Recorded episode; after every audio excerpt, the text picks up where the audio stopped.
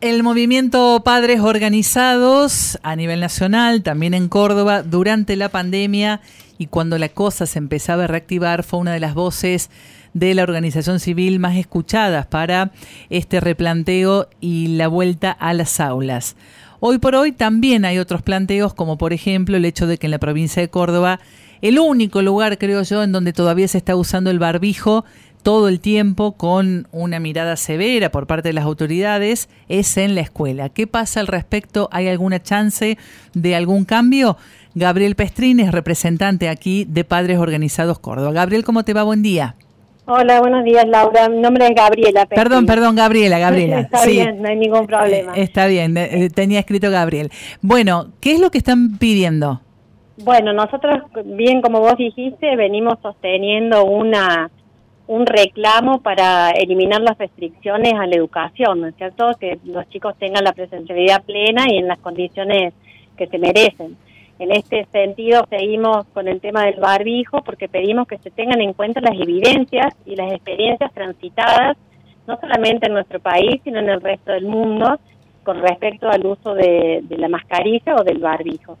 Eh, lo que nosotros hacemos hincapié es en que los problemas que se evidencian en la población de los niños, niñas y adolescentes tienen que ver no solamente con el tema del aprendizaje, sino también con los problemas de atención, de socialización este, y de la autoestima eh, que se ha visto disminuida en los adolescentes. Eh, sí, veía reportes de la Ciudad de Buenos Aires que ya eliminó el barbijo, de que el adolescente no se lo sacaba.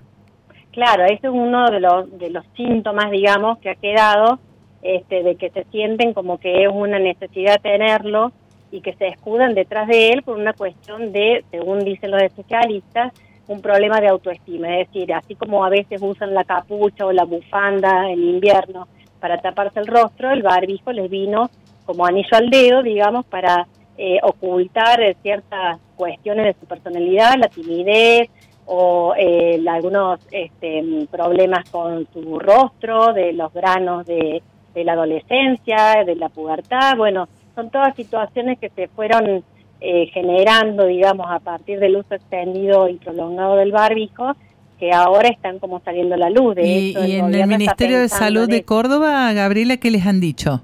Bueno, nada, este, desde la provincia de Córdoba no nos han dicho nada, salió una, una resolución que indica que el uso del barbijo sigue siendo obligatorio a partir de los seis años, este, y nosotros estamos pidiendo, y lo hemos hecho por todas las vías institucionales y no nos han respondido, eh, que se piense en, en, que, en las evidencias, lo que decía al principio, que esto tiene más efectos adversos para esta población que, que beneficios.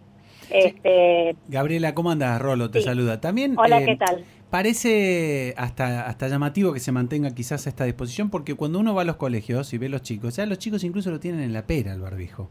O sea, ya, casi como que se lo van sacando, lo tienen por una En el recreo se lo dejan sacar, pero no en el aula. Pero en el, en el aula misma. Yo, yo lo sé, no. ¿Bien colocado? No, yo lo veo, están ya a punto de sacárselos. Sí, la disposición de que puedan sacárselo en el barbijo ya es del año pasado, no es una novedad, digamos. Mm. O sea, al aire libre pueden estar sin barbijo. El tema es el aula. El problema es que, o sea, algunos docentes que tienen cierta eh, posibilidades de hacerlo, este, le dejan que los chicos se saquen el barbijo, que se lo bajen, que respiren y demás. Este, pero hay otros docentes que no, digamos, y que les obligan a, a usarlo y no deja de ser una imposición solo a un grupo, digamos, social, porque eh, digamos la verdad, el, grupo de los adultos estamos más liberados en ese sentido y le seguimos cargando de una responsabilidad a los niños y a los adolescentes de que tienen que cuidar el resto del mundo, digamos, porque tienen que usar el barbijo. Entonces hay como una presión y una carga que, este, que va más allá de que si se lo ponen en la pera o se lo sacan de la boca o se lo bajan en la nariz, no sé. Claro. O sea, hay una imposición y el chico tiene que entrar a la escuela con el barbijo, ya sea puesto en la pera o en la nariz, depende. Además de la ciudad de Buenos Aires, eh, Gabriela, ¿hay alguna otra provincia que haya avanzado? Son varias, son varias provincias que avanzaron, por ejemplo está Santa Fe, este, Neuquén, Río Negro, em, bueno, Buenos Aires, eh, Chubut me parece, y el resto de las provincias estamos a la espera, Córdoba, San Luis, La Pampa, Catamarca, La Rioja, Tucumán, eh, Salta, Misiones, bueno, eh, por ahí me pierdo un poco, pero bueno, son varios todavía los que sostienen esta medida, que para nosotros es una medida absolutamente política, este, que porque no no hay no hay comparación entre uno y otro, digamos, o sea, si los niños de Neuquén pueden ir a la escuela sin barbijo, ¿por qué no los de Córdoba? Bien. O al revés. llevo a otro problema que ustedes también vienen alertando y tiene que ver con lo que está pasando en los jardines de infantes, porque con la UPC a inicios del año lectivo se firmó un convenio en el cual el reparto de la maestra de jardín de infantes del nivel inicial, el reparto de horas, es diferente. Explícanos cuál es el conflicto.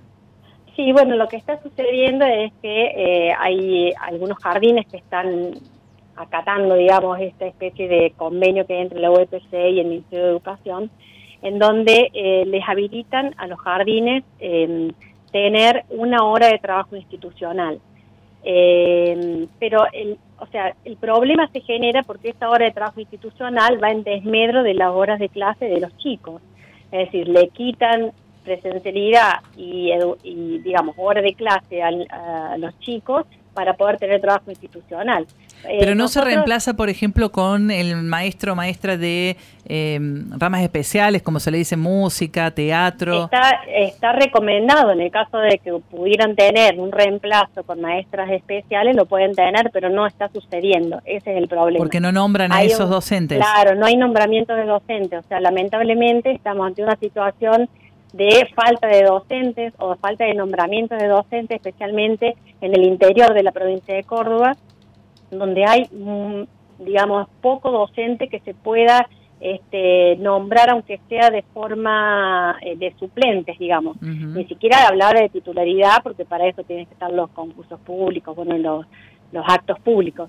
Pero para las suplencias no se pueden cubrir. Entonces están apareciendo este, este este inconveniente por ahora en algunos jardines del interior, todavía acá en la ciudad de Córdoba no hemos tenido eh, denuncia de, respecto de esto, eh, que va en desmedro de las clases de los chicos, de la cantidad de horas y también la vuelta a la desorganización familiar, digamos. O sea, que cuatro días a la semana el niño o niña se va media hora antes o llega o tiene que ingresar media hora antes al jardín y un día a la semana una.